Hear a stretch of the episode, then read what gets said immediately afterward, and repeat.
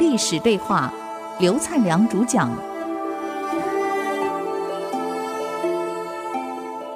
您所收听的节目是《与历史对话》，我是刘灿良，很高兴再一次跟各位在空中相遇，我们一起探讨齐桓公的几个问题啊，三个毛病。可这毛病管仲跟他讲了，他也知道有问题，后来还是因为没有改，最后下场很惨。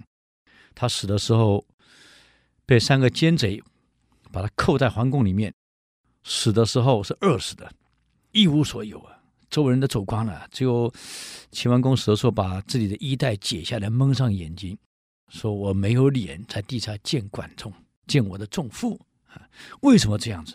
这我们谈到一个问题，现在国外也也谈到这个问题，在管理学上，一个领导人的修身问题，就君德。中国人古代讲君德，一个领导人的德行的问题。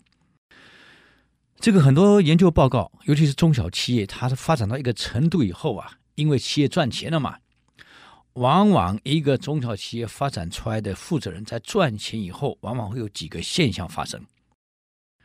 那么其中有一个现象就是堕落。有钱了，哎呀，酒色财气什么都来了，所以连城北路生意就很好啦。就是当年我想八零年代的时候，一九八零年代台湾经济发展的时候，那个时候很火爆的。因为这样，我几个学生也是因为是中小企业的负责人，当时有钱呢，还拉我去的几个什么地下酒吧，我也搞不清楚了。啊，我本来以为地下酒吧在地下室，原来在楼顶上，在五星级饭店楼顶上。哎呀，我都没想到，去了才知道他们在玩什么。但因为我个人是吃长斋、吃长素的，所以我不太习惯那个环境。再坐一下我就离开了。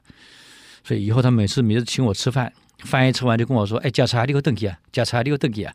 ”就把我撵走了，我就回家了。啊，所以这个问题就出来了。因此，在中国的古代就非常重视才跟德，尤其领导人的这个德很重要。那么孔子曾经提过。五人的问题，就在德性上有五个很重要的，一个领导人应该具备的，叫公宽信敏惠。当年在唐太宗临终前跟长孙无忌的对话，也提到这一点：公宽信敏惠。啊，公就做一个领导人，行为态度举止一定要谦恭，所以孔子才讲：公则不侮。你这个人很谦恭，员工不会去侮辱你，不会在背后攻击你、骂你，所以叫公则不侮，宽则得众。一个领导人只有胸襟大了、宽广啊，能够包容一切人、包容一切事，这样的情况之下，员工才会团结在你身边，团结在你周围，为我们奋斗。所以领导人的这个宽很重要啊。我们一直以为秦始皇是个暴君，对不对？很多人认为秦始皇是暴，哎呀，这个暴君嘛，暴君啊。其实你把历史真正的研究一下，他不是暴君。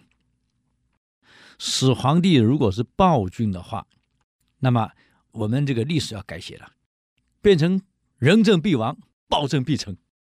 那么像六国不是仁君吗？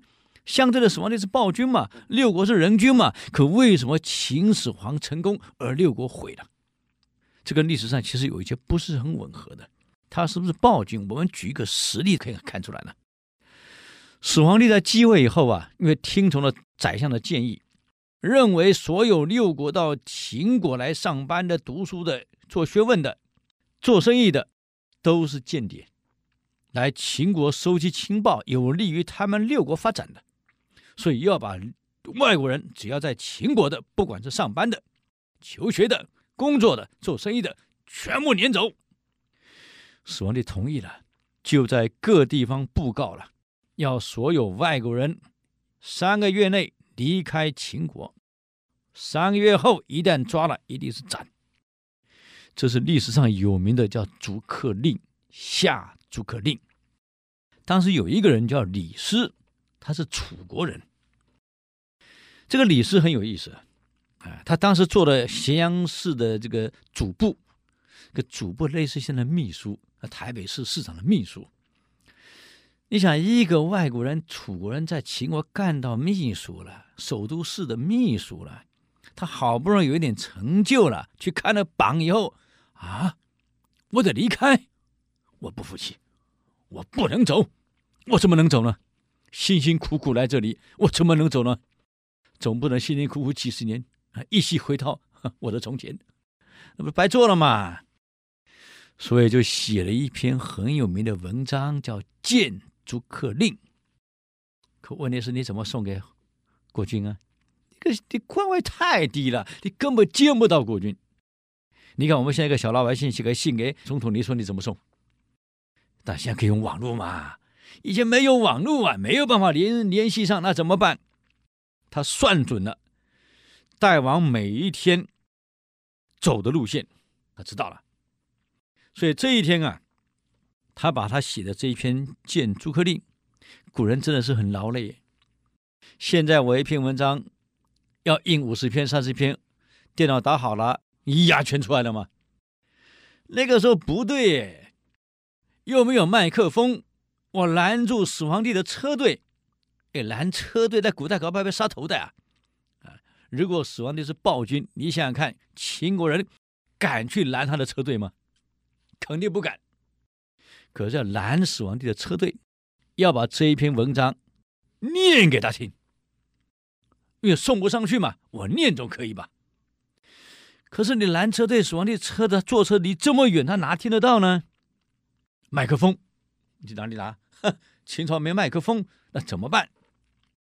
一个人念声音不够大，找四十九个人组成个七七四十九的方队，拦在路中央，我带头念，总可以吧？字要清楚一点，你总听得到吧？李斯就这样刻了五十篇文章。以前是用刀笔在竹简上一个字一个字刻。那一篇《谏逐客令》，我们在念高中的时候，高三的我记得上上学期第五课的样子，《谏逐客令》好几页啊，好长啊。那个刻五十篇，你们去刻刻看啊，要花多少时间啊，各位啊？李斯把它磕完了。把钱拿出来，请了四十九个人，就坐在地上，组成个方队，七七四十九正方形。他坐在前面带头。你想想看，始皇帝如果是暴君，这五十个人拦他车队，你想什么下场？当然是杀头。始皇帝车队来了，李斯把手一挥，五十个人就在距离内应该听得到的范围内。当然，李斯演练过几次了，在几公尺内听得到啊！就一到那个范围，大声就念了。那代王的车队当然不可能前面没有棋牌官，有棋牌官那个牌子，回避、肃静、回避、肃静、回避、肃静。这个棋牌官过来了，闪开，闪开！李斯这五十个人根本不理他，大声念见朱克力。这齐百官跑过来，大王，前面有人拦路啊！我告诉各位，你翻开历史，秦朝史是汉朝写的，不需要去捧你秦始皇，上面很清楚啊。秦始皇是一目十行，过目不忘，天才。这个始皇帝从小就两个嗜好，不是喝酒跟女人啊，别搞错了，哎，那是齐桓公。他是喜欢读书，发愿我读尽天下书。第二，练剑，他剑舞的非常好。那么这一拦，这个齐百官一报告，有人拦路啊！始皇帝听完怎么办？有杀那拦路的人吗？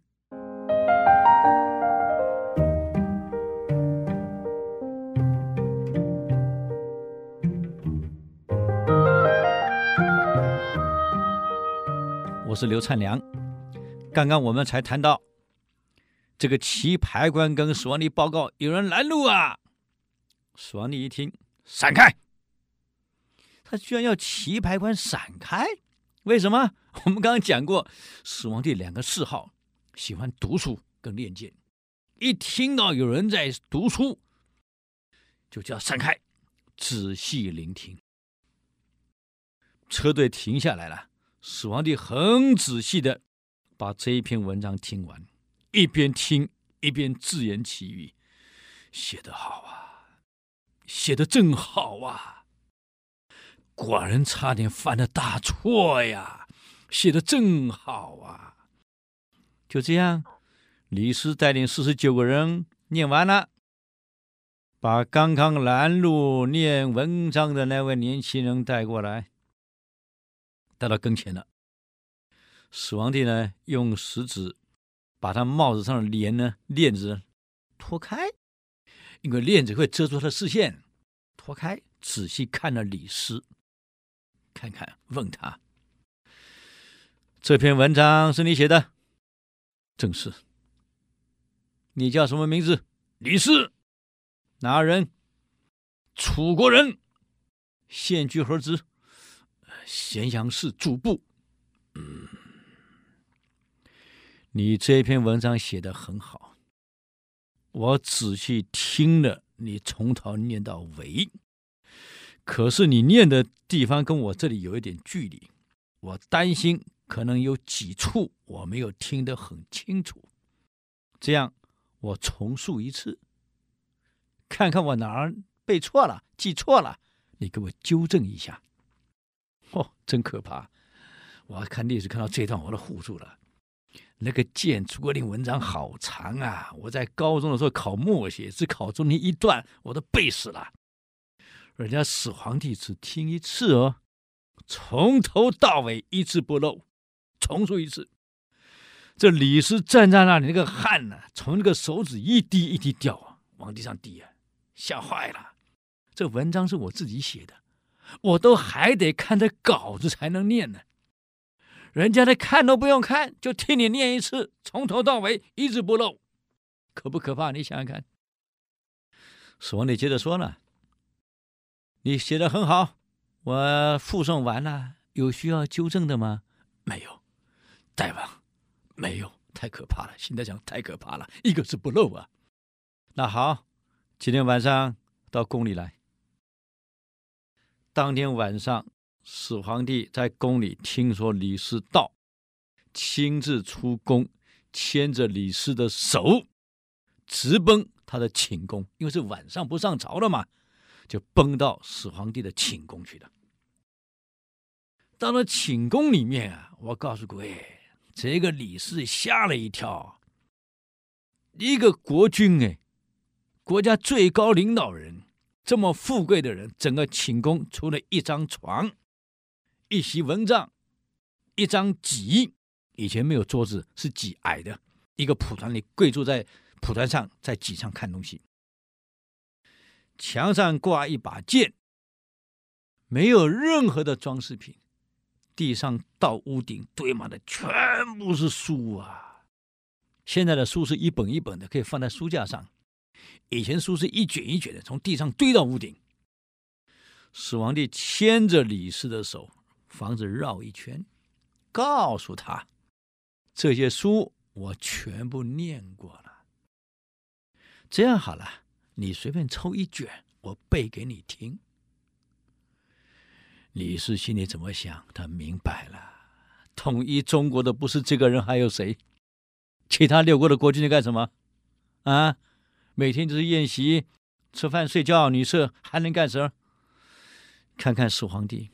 书念这么多啊，所以后来始皇帝有一次读到一本书，叫《韩非子》，好感动啊！天下居然有这么好的书啊！各位，你们如果真的要把管理做好，我是建议你们有两本书一定要读，一本是《荀子》，一本是《韩非子》。你仔细读完以后，再回来看现在管理学大学教科书、管理学写的书，很没内容啦，差太远啦。